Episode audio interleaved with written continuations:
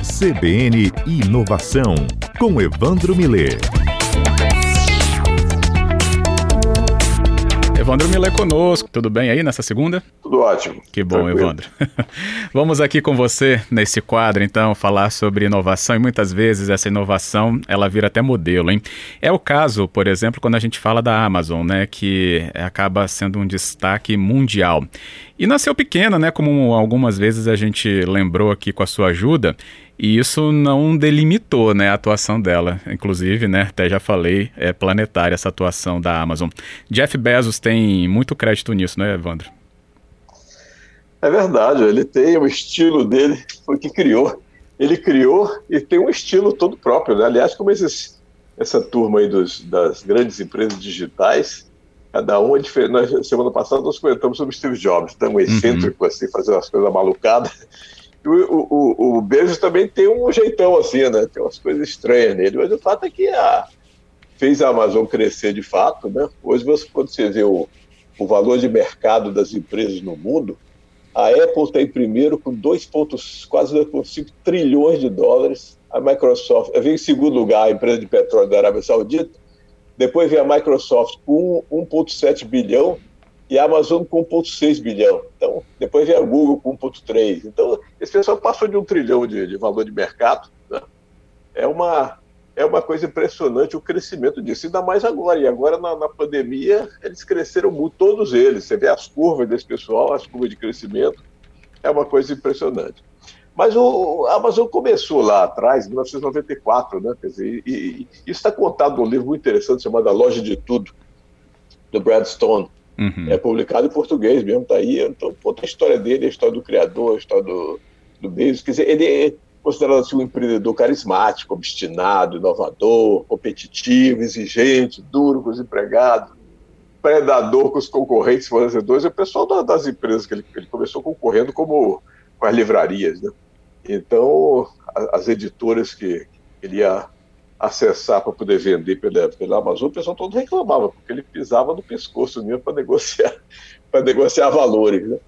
Mas o, o, o, Bezos era um cara, ele, ele como o, Steve Jobs era, adotado, né? Foi adotado, o pai dele, é, o segundo pai aí, que ele considera como pai de fato, era um imigrante cubano, fugido da Revolução do Fidel Castro e tal, foi, foi para aquela foi lá para os Estados Unidos e ele foi criado assim, né? Criado em rancho, com a avó, fazendo o avô, ensinando a ele tudo, como é que era aquele detalhismo de fazer as coisas ele mesmo em casa, né? construir tudo, destrinchar equipamentos, construir equipamentos. Não. E ele ficou com, esse, com essa história, com essa visão, com essa cabeça, e foi se formar em Princeton, engenharia elétrica e computação. Né? Você pega alguns algumas das pessoas, Steve Jobs, por exemplo, e o Mark Zuckerberg, nunca acabaram a faculdade, né? porque no meio da faculdade inventaram um negócio fantástico lá e saíram fora para ganhar dinheiro. Mas o, mas o Jeff Bezos não, ele fez o curso lá em Princeton, nas maiores universidades americanas, aí, elétrica e computação. Depois trabalhou no mercado financeiro um tempo. Trabalhou no mercado financeiro. Chegou em 94, ele percebeu o movimento da internet, né? O movimento que a internet sacou que aquele negócio ali. Ele gostava muito de ler, né? lia muito, gostava muito de ler, gostava como, como o Steve Jobs gosta de, gostava de música e fez o iTunes, iPod, aquele negócio todo com a música na cabeça, namorou namorou cantora e tudo, ele não, ele foi no livro. Né? Então ele viu, percebeu, e o negócio das livrarias que ele estava acostumado a lidar, ele percebeu que era oportunidade ali, né?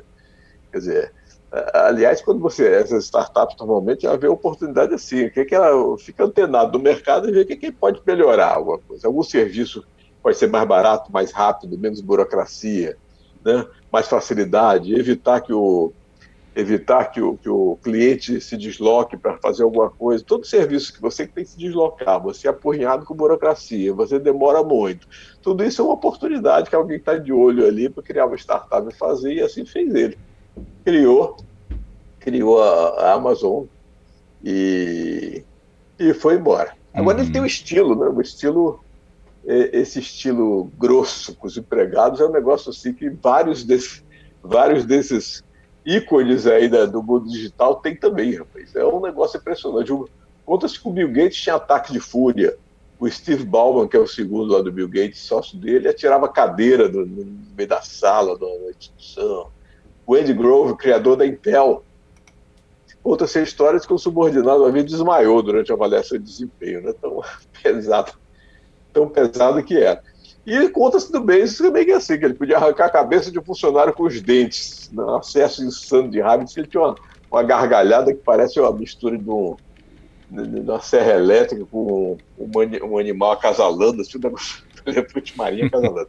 É as histórias que contam que contam dele. Mas ele era um estilo também, como o Jobs também, que demitia a pessoa dentro do elevador, ele, no meio da reunião, era capaz de dizer, cara, você é preguiçoso ou é só incompetente? Não né? imagina umas frases Nossa. dessas. Acho que no Brasil ele pegava uma, pegava uma processo por assédio, assédio moral. moral né? Tem uma discussão enorme né, sobre esse posicionamento dele mesmo. É? Uma discussão enorme é. né, sobre esse tipo de abordagem aos funcionários. Né? É verdade. E agora o estilo desse pessoal tudo uhum. assim pesado. Quer dizer, ele tinha, por exemplo, e tinha algumas características. Quer dizer, não tinha negócio de discutir férias, é um negócio complicado para ele. Ele queria que o cara trabalhasse direto, trabalhar insanamente. Tudo bem, paga bem, mas quer. Agora, o cara teria que aguentar o ritmo.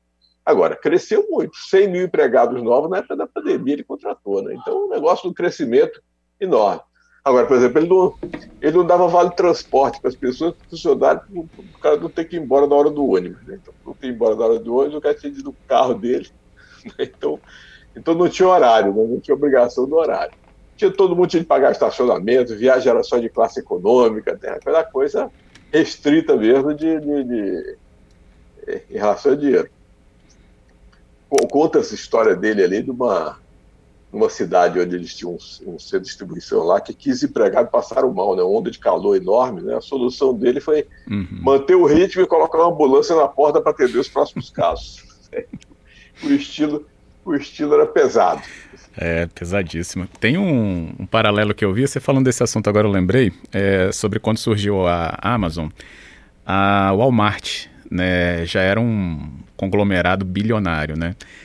E como que, tanto tempo depois, por conta justamente das inovações em modelo de negócio, apostando bastante na internet, é, se inverteu. Né? O Walmart, claro, tem importância, relevância né, no mercado norte-americano, inclusive, né? a gente pega essa referência.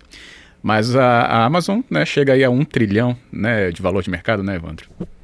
É, um trilhão, um trilhão e seiscentos, uhum. é uma uhum. coisa pesada. Quer dizer, o que acontece normalmente com as empresas grandes, tradicionais, que tentam ser digitais, né? Ela começa a fazer uma coisa paralela, digital.